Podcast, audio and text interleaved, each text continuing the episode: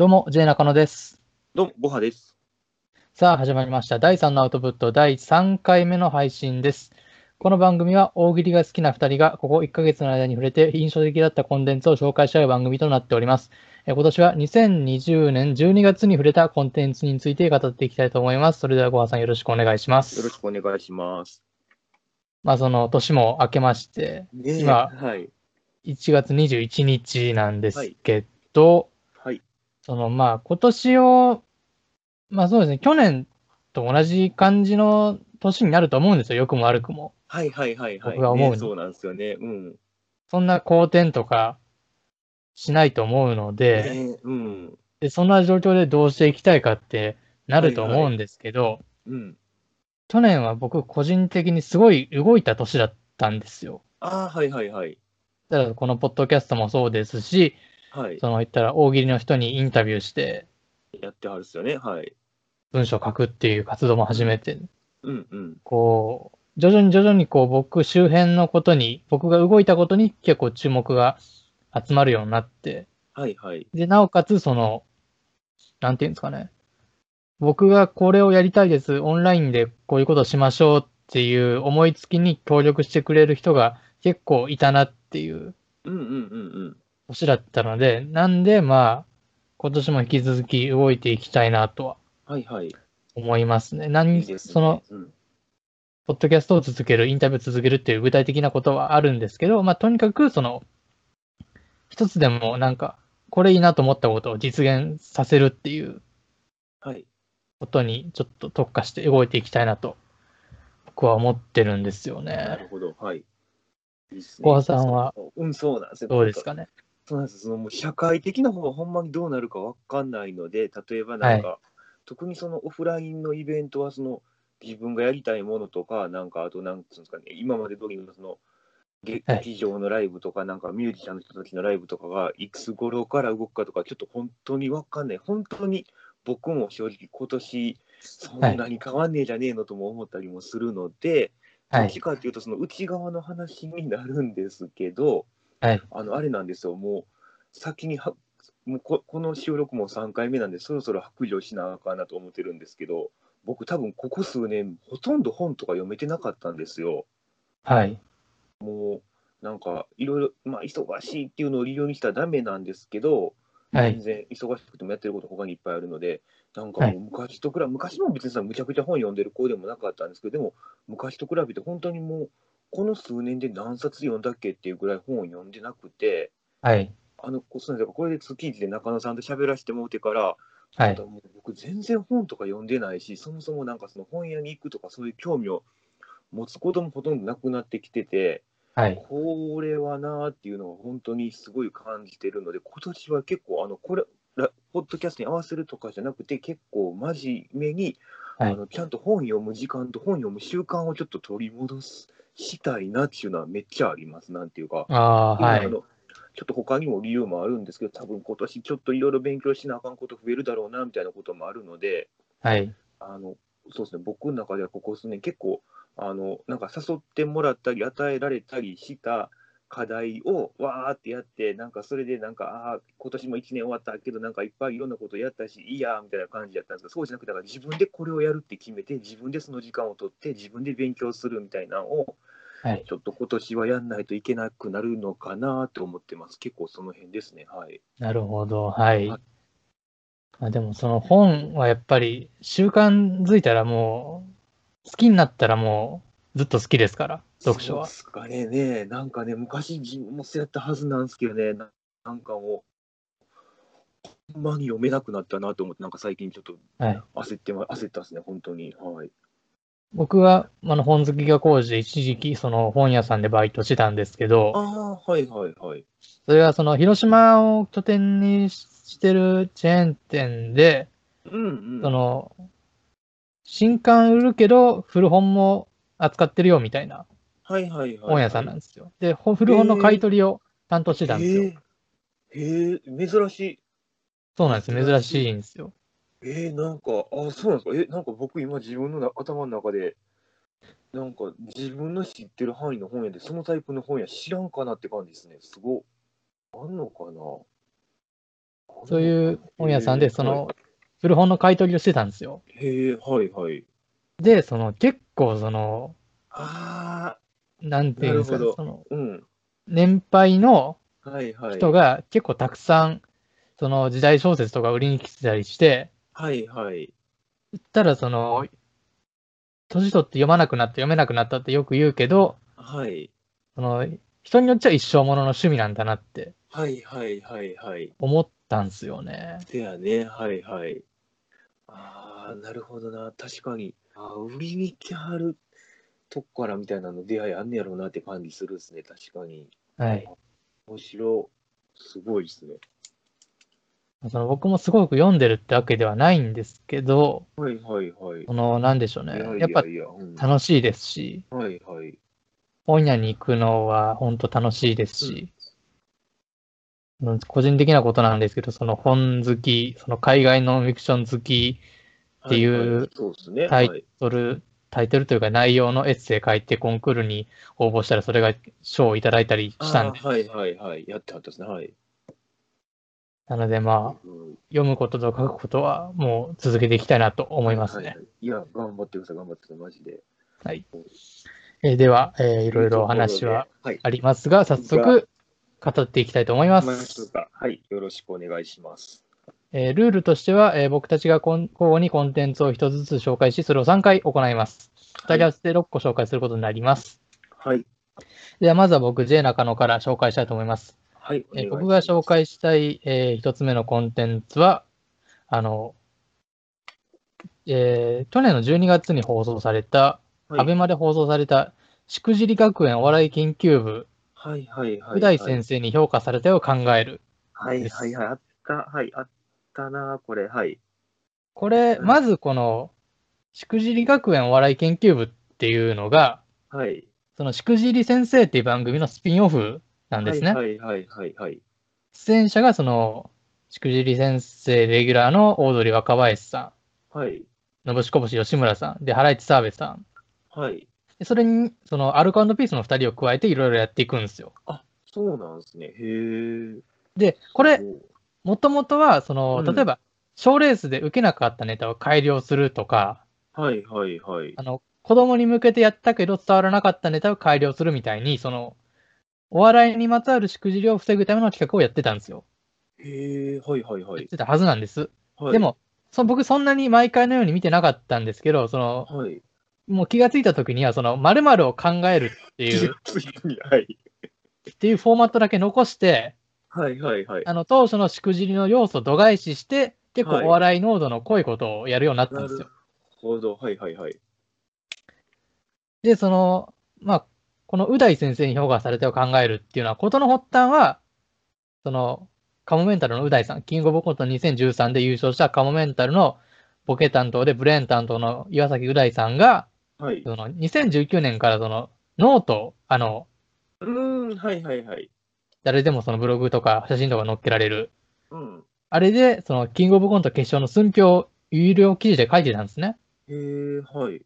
で、これ自体以前から反響あったんですけど、その2020年も決勝書いて、そのジャルジャルが優勝した年の。うーん、はいはいはい。これは特に反響大きかったみたいなんで、それを取り上げた企画なんですよ。はいはいはいはい。へえ、あ、そうなんですね。はい。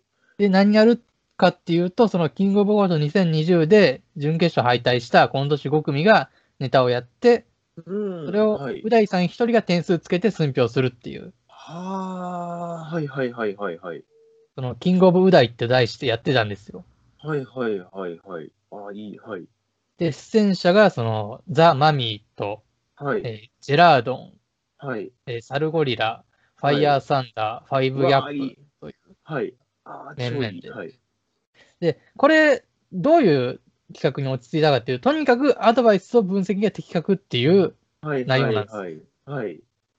で、例えばその、ザ・マミーだったらコントの内容で言うと、その出張先で飛び入りで入店したバーのマスターの言葉がなんだかおかしいみたいなコントだったんですけど、はい。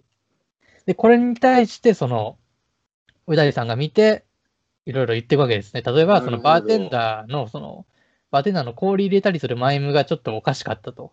うーん。それ苦手だったら、いっそのことお客さんに背中を向けた状態で作業してもいいんじゃないかとか、はいはいはいはい。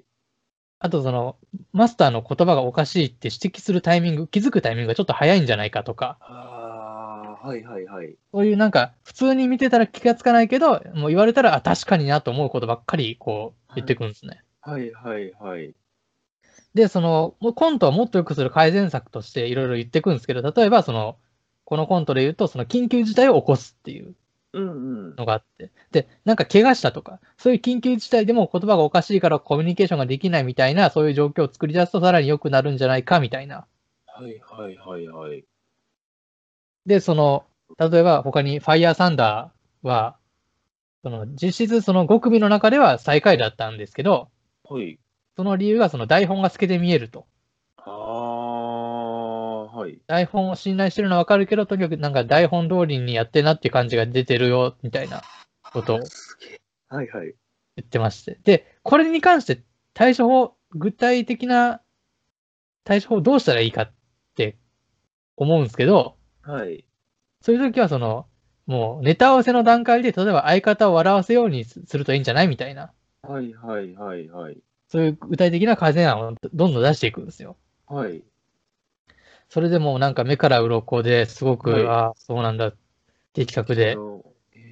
で、、これ、あの、すごく番組全体としていいなと思ったのが、うん。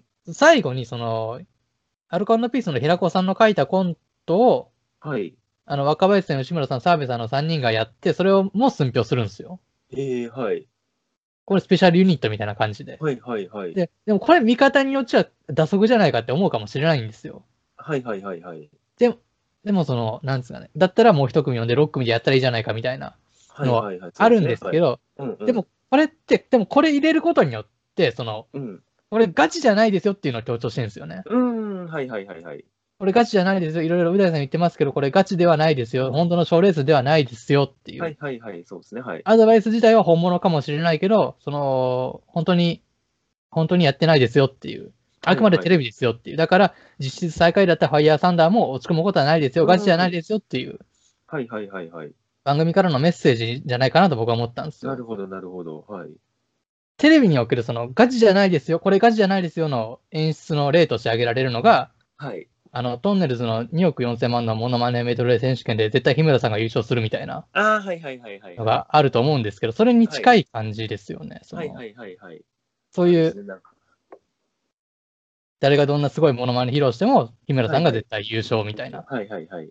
あったと思うんですけど、それをいう、はいなんかケアの部分も完璧なすごくいい企画だなとえー、思いました。もう、う大さんの能力がもう遺憾なく発揮されてまして。はいはいはい。すごい。そうなんですよ。アベマなんかそう、なんか面白そうな番組あっても、なんか、はい。みんな忘れんすよね。みんな忘れるあかんけど。なんかこれはなんかそう、なんか放送してるときに結構なんか、はい。タイムラインでなんか見てる人多いなと思ってたのはなんか思ってたんですけど、はい。えー、あ、すごい。なんか、多分プレミアかなんか入ったら多分見れるんですよね、多分これ。多分そうですね、過去の放なんですよ送。ね。はい。えー、あこれはちょっとなんか普通になんとか見れるようにしてみるかもしれないです。なんか、えー、そうですね。すごく良かった。お笑い研究部が全然、まあ、そう、しくじり先生となんか別でやってるんですよね、確かこれ。そうですね別で後半とかじゃなくて。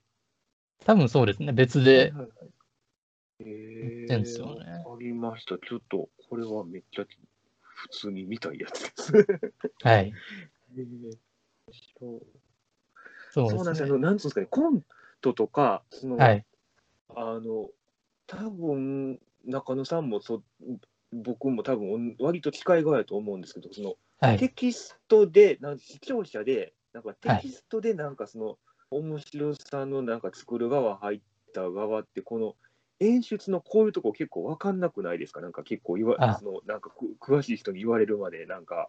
そうですね。ね、多分あんな、はい。ほら漫才で多分 M1 とか出てはったと思うんですけど、はい。ああいうのとかもなんかその演劇とかやってる人だからなんか終わってからなんかああいうとこそんな風にはならんやろとか言われた時にああそう言われそう言われたらすごいけど、はいはいなんかこっちとしてはなんかそのボケの順番とかしか気使ってないからはい。ねえなんかはい。この振りがここに来てみたいなことしか考えてないから、ああ、言われてみれば確かにみたいなやつ、めっちゃあるんですよね、なんか。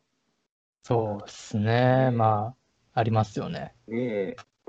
ああ、すごい。ちょっとこれは、そうですう大さんすごいですよね、なんか。そうなんですよ。カモメンタルって結構その飛んだ設定のコントとかはいはいはい。やってると思うんですけど、えっとその、はい。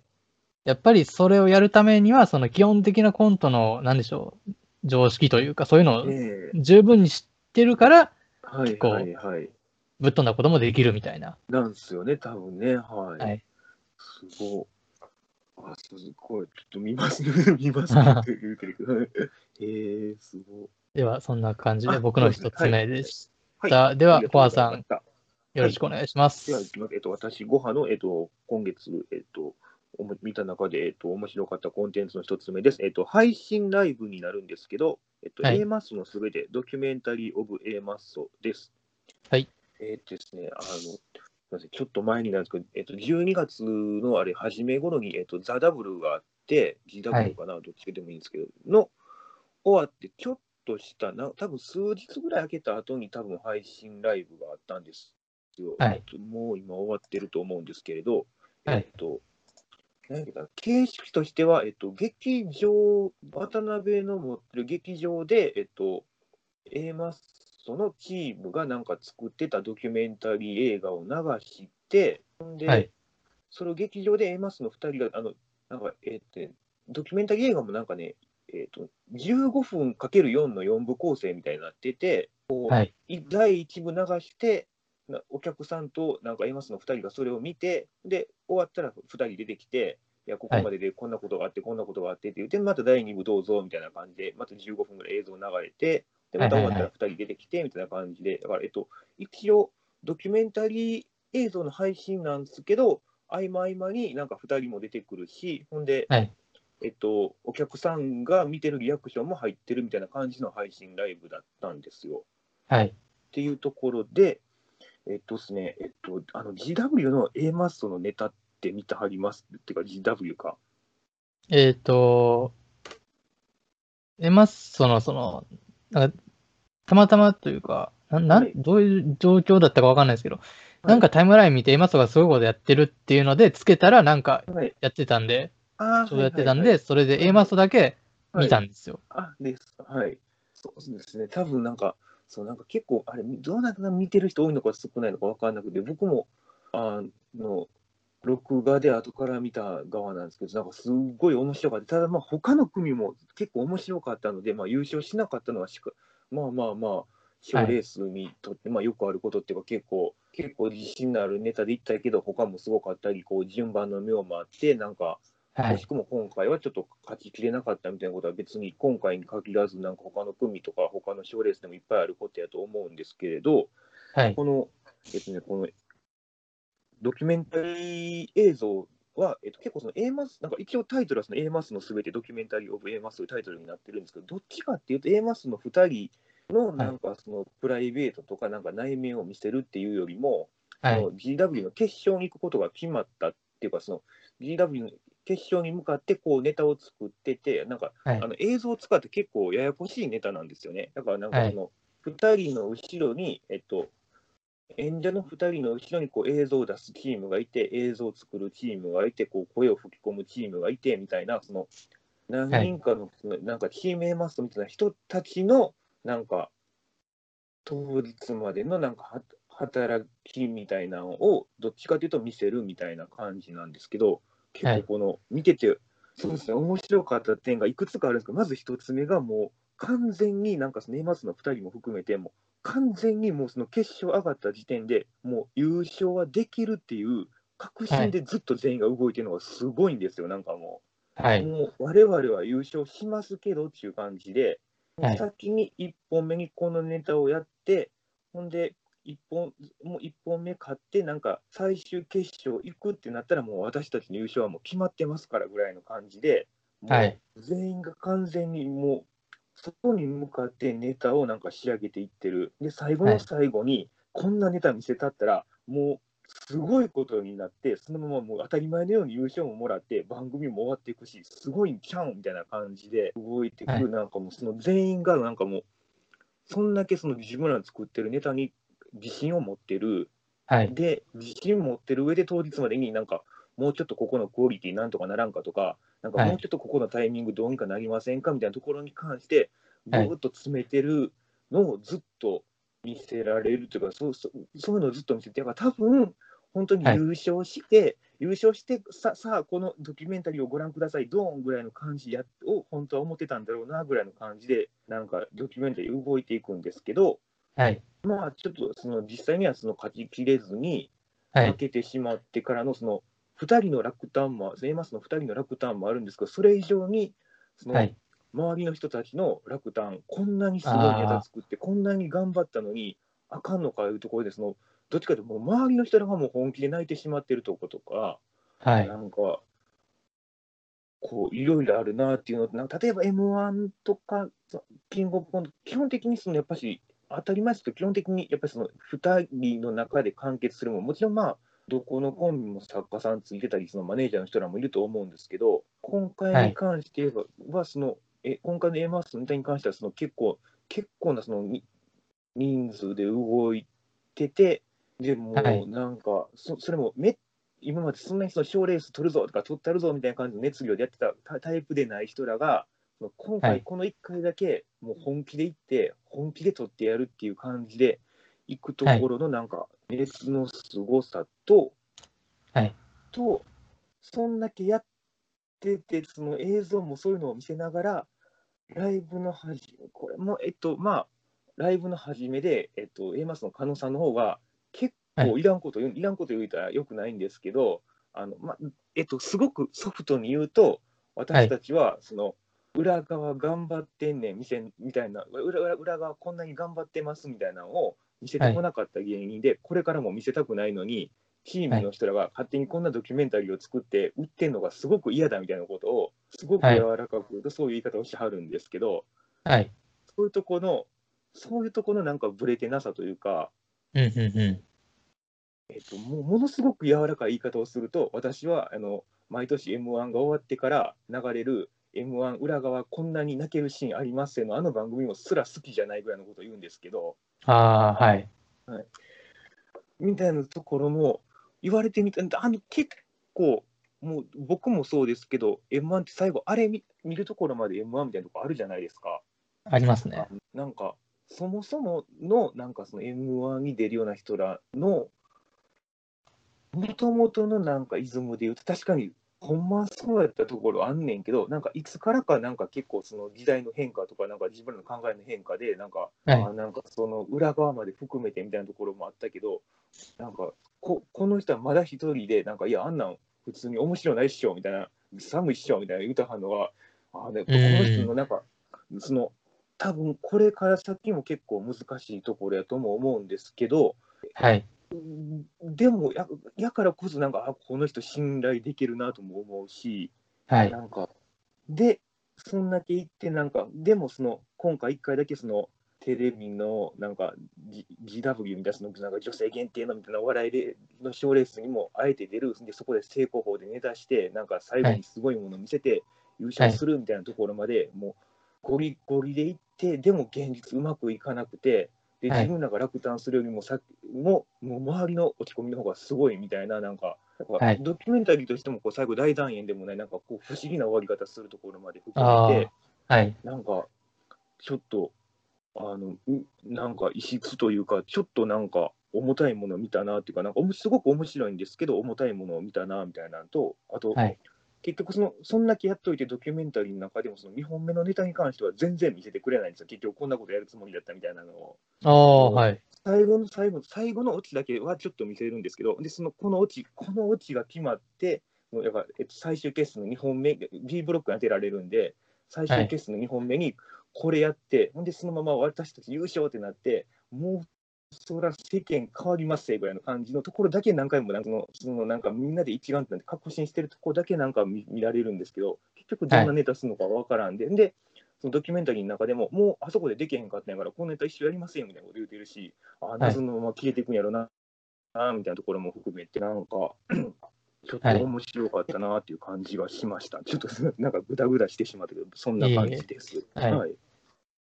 配信ライブ全般終えてないんですよね。ねいや、めっちゃわかるっす。あの、僕も結構もう、あれですね、いなんか、いっちゃん初めの頃なんか、てか、そう特に年末年始もそうやけど、結構なんか、はい。でもそんなに見れないんですよね。で、慌てて見て終わってしまうので、はい。結構僕も数しも、いや、でもねこれはね、結構ほんまに、こはいっから先のなんか課題ですね、多分なんか配信ライブっていう文化が急に始まったけど、どう付き合ったらいいのか、いまだに分かんないみたいなところは、本当に。そうですね。ねえ、いはい。や行か行かずにして、なんか遠くのライブ見れるのはすごくいいことなんですけど、はい。こう、うまく使わないと、こはいれは難しいなって感じしますね、ほんまに。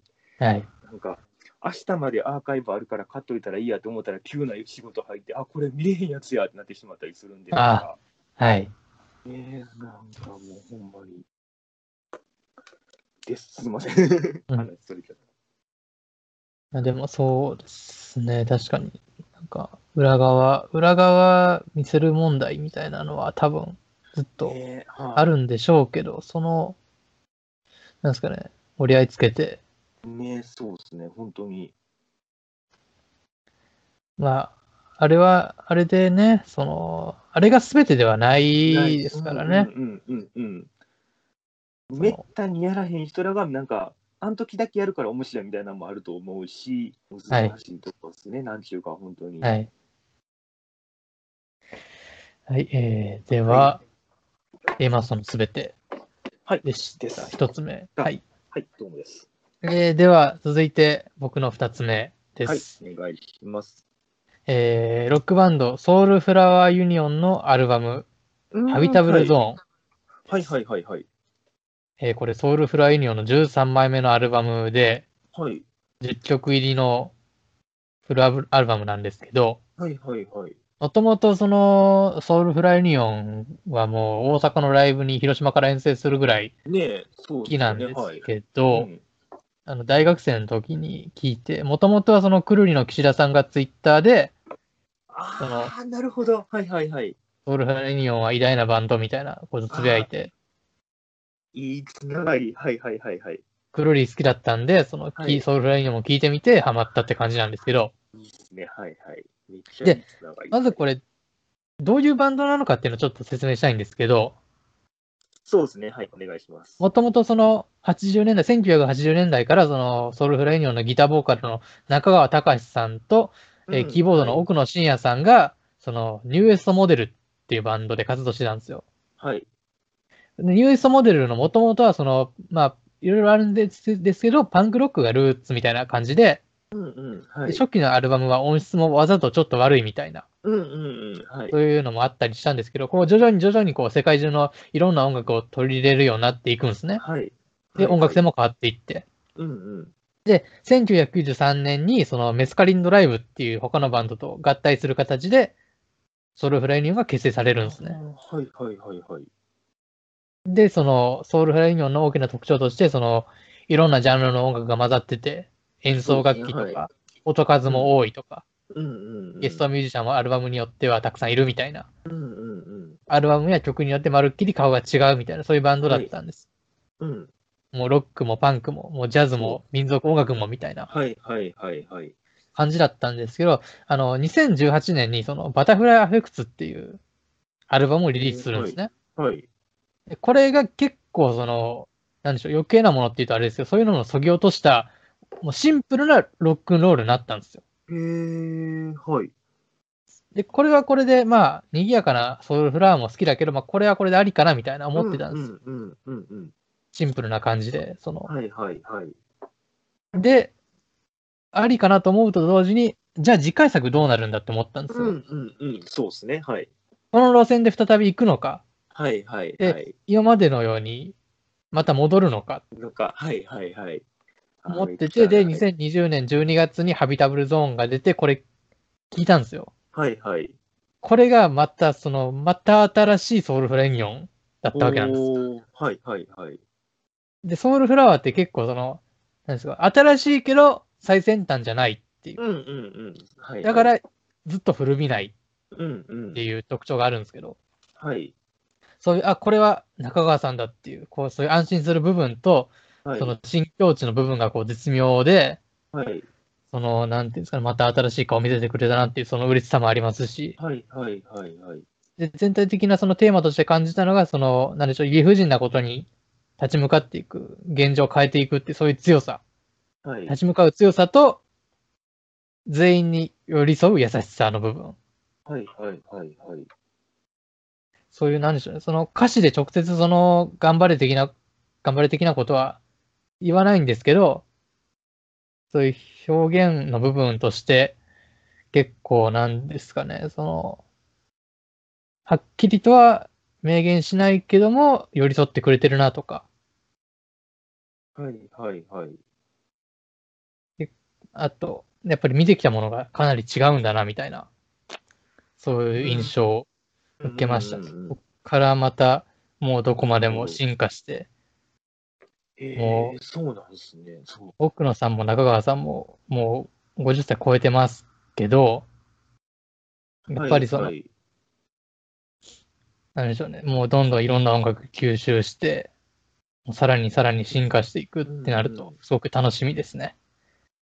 はい。はい。そこで言うと、そえのー、あ、そうなんですね。あの、ラン、ダイナモランっていう曲と、あと、はい。たま、えー魂のありかだったかな、確か。はい。オールパワー、魂のありか、 All Power to the People みたいな曲はい。と、あと、ダンスは抵抗っていう曲がすごく良かったです。はい。はい。はい。はい。はい。これ、えーちなみにソウルフラワーユニオンは、ちなみにその、基本的にサブスクに上がってないんです。このアルバムもサブスクに上がってないんですけど、そう、そうみたいですね。今僕もしし調べてて、あ、サブスクはないねやと思いながら見てたんですよ、今ちょうど。ただその、Spotify だと、その、はい Spotify でしか知らないんですけど、他のはい。媒体どうなのかわかんないですけど、その、はい。べ年代別ベストみたいなのが上がってるそうですね。うん、なんか、今僕も YouTube ミュージックで見てるんですけど、なんか多分これ配信用のアルバムなんやな、なんかダンスヒックスっていうのがなんか、そうなんです、そうなんです。が出てくるなと思いながら、はいはい。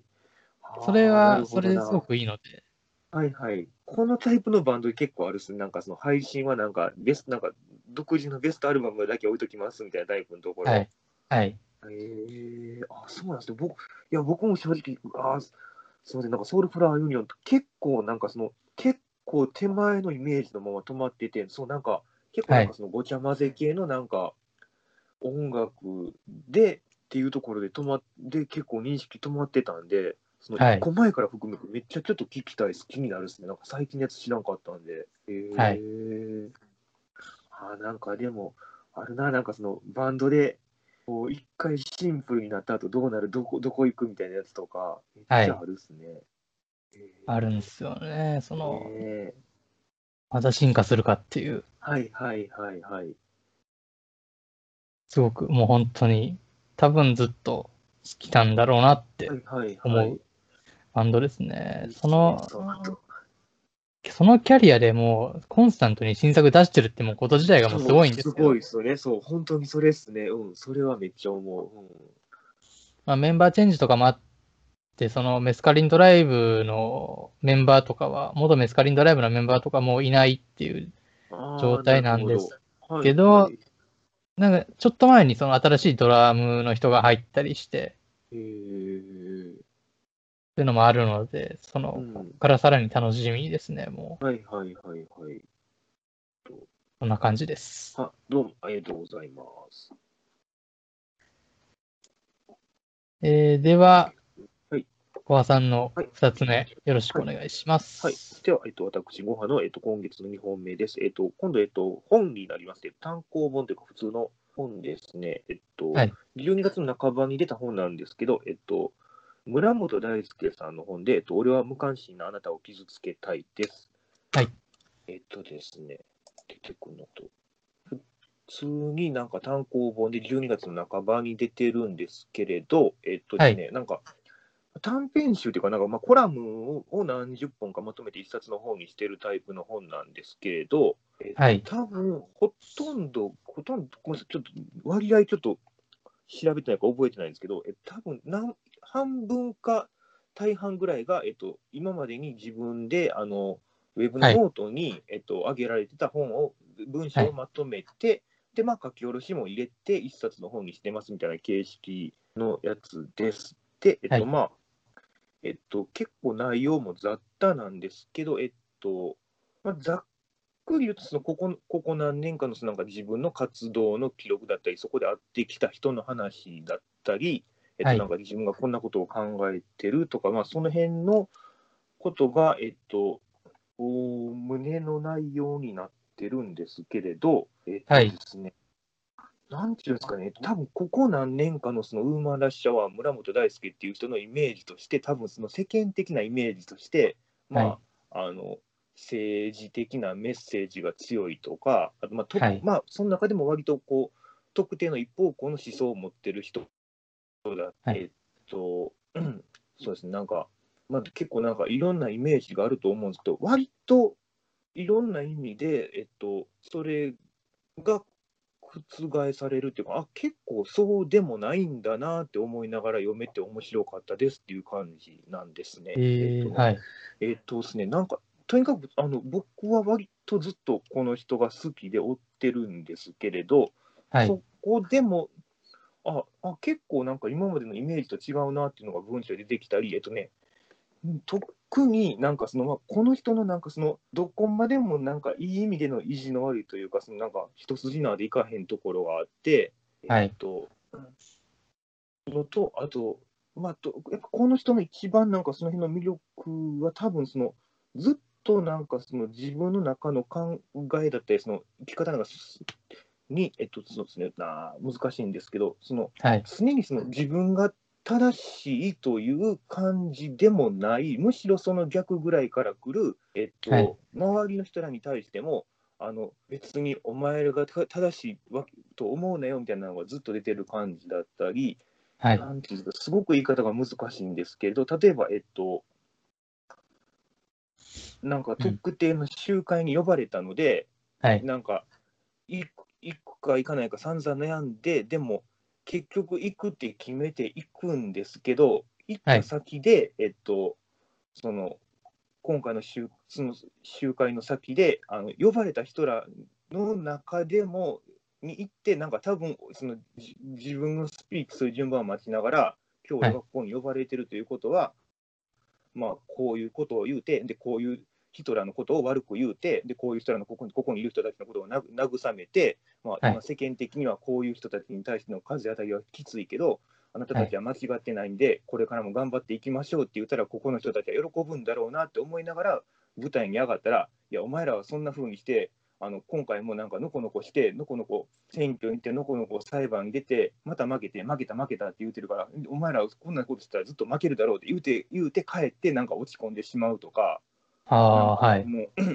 なんか独特の、なんか、ど独特の、なんかその、なんですでも、その、それを別にその意地悪とか嫌味とかで言うんじゃなくて、なんはいでそんなに、あの、こうしたいという思気持ちを持ってて、で、こういう運動までしてるのに、はい。なんか最後にその勝ち切ろうとしない、はいあのなんか、なんかもうどうせ今回も負けるんだろうなと思いながらやってるから、それは負けますよみたいなとことを言ってしまうとか、あとはい、その、うん、むなんか結構例えるの難しいんですけど、みたいなところで、結構、うん、読んでて、そうだなって思うところがいっぱいあったんです。ちょっと、はいえっと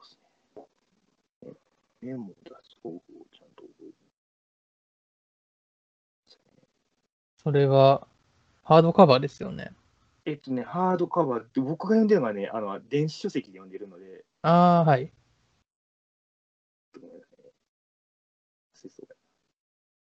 でもなんか、そうですね。ノートの公式アカウントが告知してましたね。見見ましたよ。あはい、そうですね、はい。そうですね。っていうところで、なんかその、特に、あ、そうですね、これですね、ちょっと、えっとね、本当にい、なんか短いところの引用になるんですけど、その、はい。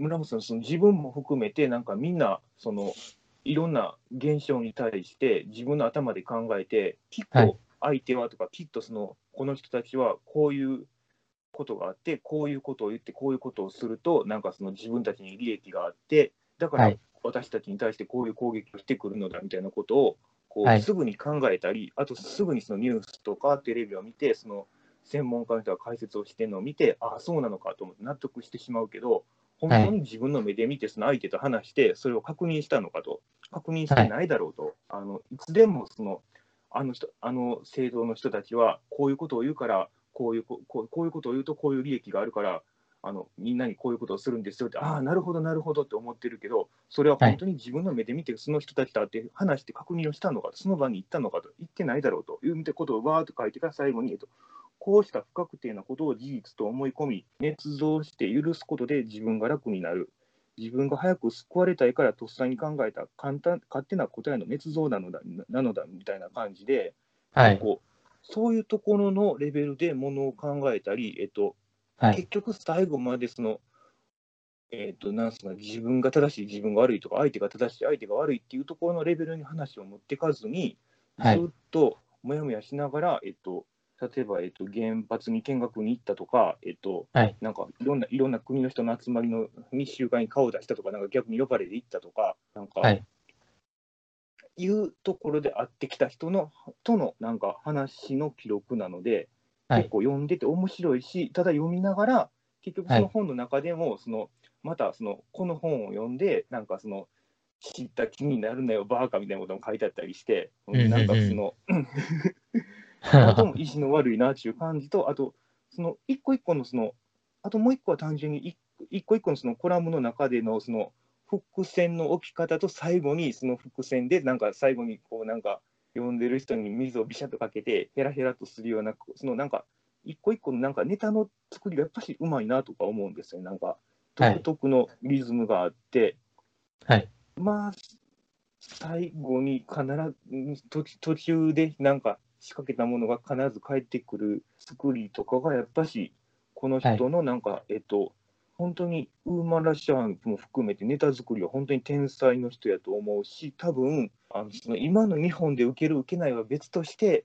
はないん。かそういうそのスタンドアップのそこういうフォーマットの喋りが今したくて仕方がないんだなこういうなんかネタの作り方になんか今面白いと思ってはるんだなみたいなのもなんか読んでて感じられるので、はいこ。の人がその今後例えば本当にその漫才じゃなくなっていくのかとかその活動拠点が日本じゃなくなっていくのかとかとかちょっと分かんないですけどまあ、はい。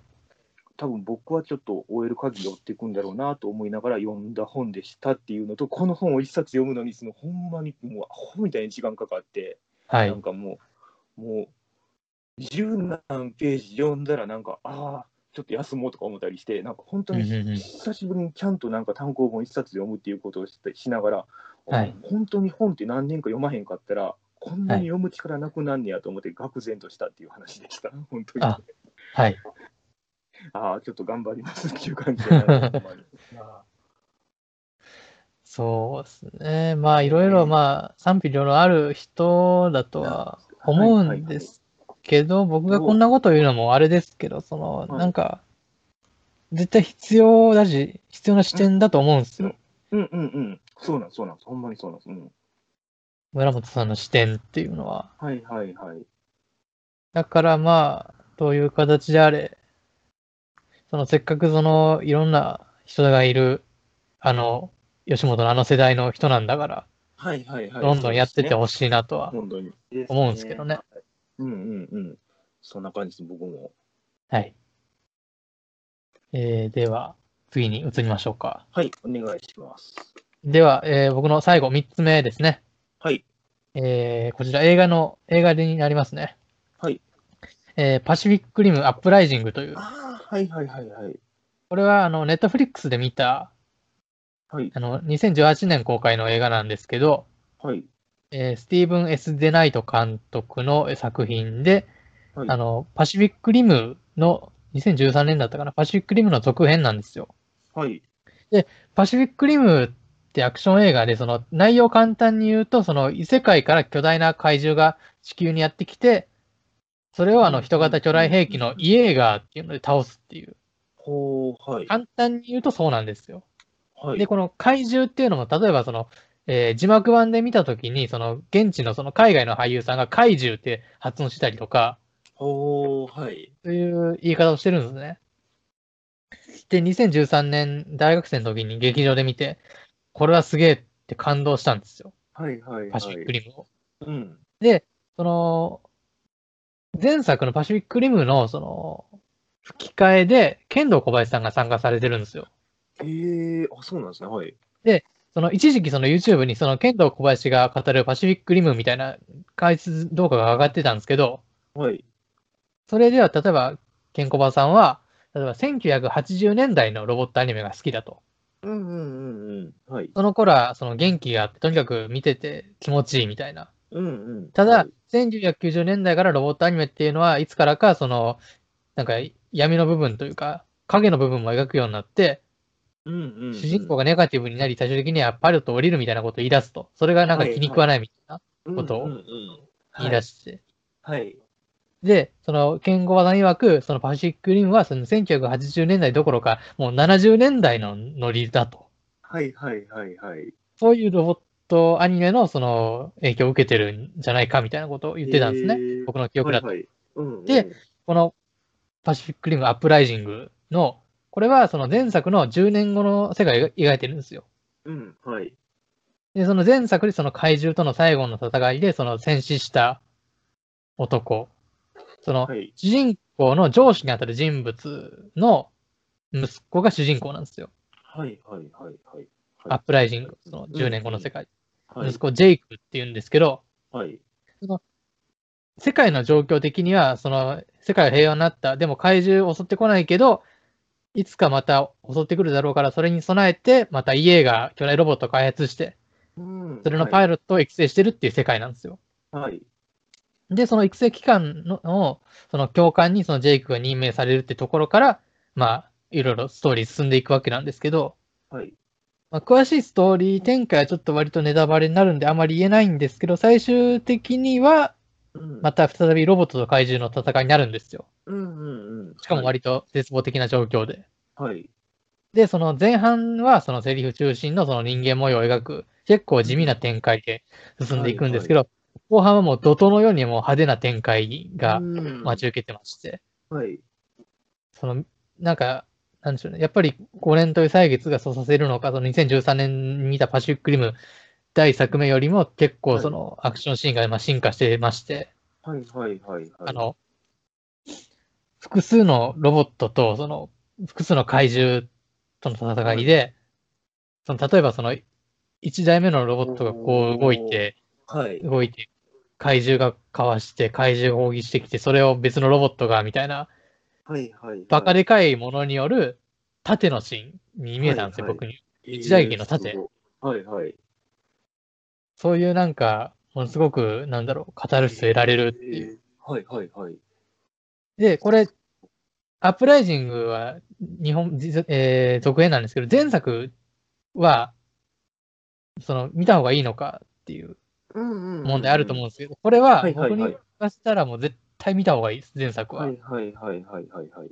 これは、その、例えばその、ストーリーが理解できなくいとか、前作にしかわからないことがあるとかじゃなくて、その、アップライジングではメインテーマが、パシフィックリムのメインテーマがすごく絶妙なタイミングで流れるんですよ。うーん。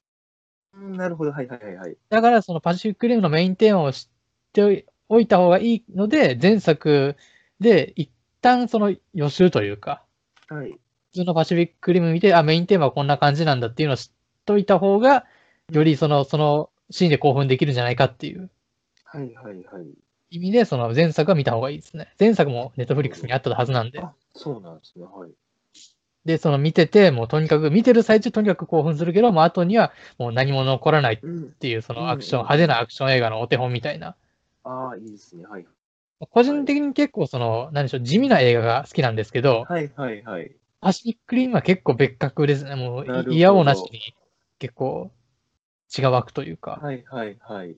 見ててうおーってなるっていう。はい。これはもうとにかく人に勧めたい映画だなと。えー思いましたはいはいはい。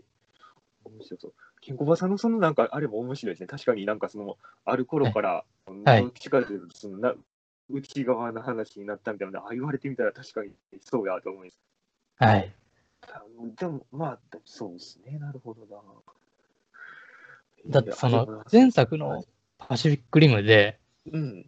戦いで、ロボットと怪獣の戦いの最中の一番盛り上がるシーンで放たれる一番最大の攻撃がシンプルロケットパンチですからね。シンプルロケットマンいいっすね。え吹き替えの声優さんが、あの、2013年に、あの、置いて、ロケットパンチで叫ぶんですよ。はいはいはい。その状況はもうかなりすごいなと思いました。面白いですね。はい。えーまあ、アップライジング、パシフィックリムアップライジング、はいまあ、前作も含めて、はいぜひご覧くださいといったはい。感じです。はいはいはい。ありがとうございます。えーでは、こんな感じはいで、はい小川さん3つ目をお願いします。はい。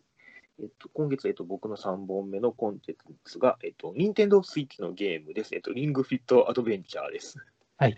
あの、なんかもう、最後結構普通というか、最後なんか時間調整でなんか長くも短くもなるやつにしようと思ったんですけど、リングフィットアドベンチャーってあの、あるじゃないですか。えっと、はいはいはい。GM でやってる、あのなんか丸い輪っかをなんか引っ張ったり、押したりしてるやつなんですけど、あれを単純に個人的にずっとやってて、えっと、はい夏頃からやりだして、えっと、4ヶ月ぐらいで、えっと、12月の終わりにクリアしましたっていうだけの話なんですけど、はい。あただね、あれなんか、クリアしたらクリアしたら、なんか次2週目と3週目が出てきて、あ、こはいれ多分3週やるやつなんやと思って、多分まだもうちょっと遊ぶかなと思うんですけど、はい。えっとですね、なんか、まあ別になんか、めちゃくちゃ語りたいところがあるわけじゃないんですけど、まあなんか個人的にちょっと面白かったのは、あの、はいゲームの、なんですかね、楽しみでな、まあ、めっちゃ当たり前ですけど、ゲームなんかその上手くなる楽しみってあるじゃないですか。まあ、はい例えば、えっと、そうですね。まあ、例えばアクションゲームやったら、初めこんな難しい面なんてできへんかったのにクリアできるようになったとか、はい。まあ、シューティングゲームだったら、こんなたくさん弾飛んでくるところ、初めの頃はなんか、絶対無理って思ったけど、今は全然普通に避けられますとか、はいなん。かそういう、どんどん上手くなるにつれて、なんかその自分のレベルが上がるっていう楽しみがあって、例えばロールプレイングゲームやったら、例えばその、始めた頃、なんかゲーム始まってすぐのレベル1の時は、なんか、ちっちゃいスライム相手になんか3ダメージ与えたとか2ダメージ食らったみたいな話が、今なんか3000ダメージ与えた、2000ダメージを受けたぐらいのなんか規模になってますとか、そういうゲームの楽しみがある中で、このリングフィットは、なんかその、ゲーム始めた時は、なんかその敵と戦うのに、なんか腹筋を15回しようみたいなのが出て、なんかもう一回それやると、なんかヘロヘロになって、なんかもうゲーム終わる時に疲れたとか思ってやめてたのが、はい。その4ヶ月ぐらいやって、最後のボスと戦う頃には、なんかもはうものすごい回数のなんかそのいろんな運動をやらされるんですけど、なんかはい自分のレベルもなんか180ぐらいとかになってて、なんか、よし、次はスクワットだ、よし、次は腹筋だとか、なんかその、よし、次は走るやつだとか、なんかどんどんやらされるんですけど、もう、はい。ほいほいほいほいついていけて、はい。あのそのロールプレイングゲームのなんか主人公のレベルとなんかその体力が上がっていくのと連動してその自分のリアルの体力が上がっていくゲームあるんかいと思いながらやってたんですけどちょっと自分の中で面白くて、はい。い、や主人公ムキムキになるに仕事なんか自分がならされとるやないかいと思っててはい。すごく異質なゲームやったなと思ってます なんていうかはい。なんかもうす本当にたただただそれだけの話なんですけどはい。ので、なんか、あんまりな 長くなる話はなく、えっ、と、なんかいろんなゲームがあるなって、なんか本当になんかゲームも最近そん、てか、ここ何年か、そんなにやってなかったので、結構この、多分今で多分80時間ぐらいなのかな、えっ、と、うんうんうん。いつも家帰ってきて寝るまでに、なんかほんでやってしまって、なんか自分の中でなんかその癖になって、結構家帰って寝るまで時間なかったも、あ1時間ある、ちょっとだけやっとこうみたいな感じで、こんだけ。夢中になってやるゲームも結構、本当に数年ぶりやったので、なんかそんなんも含めて、多分こっから先も多分そんなにもうゲームにはまることもないやろなとか思いながら、はいって思ったら結構自分の中で、えっと、ノリ、ノリっていうか、初め出た時はなんか変なゲーム出たし、買ってみようと思って手出した割には、結構長い付き合いになったゲームやなっていう感じなので、えっと、上げさせてもらいました。あ はい。ありがとうございありがとうます。ございます。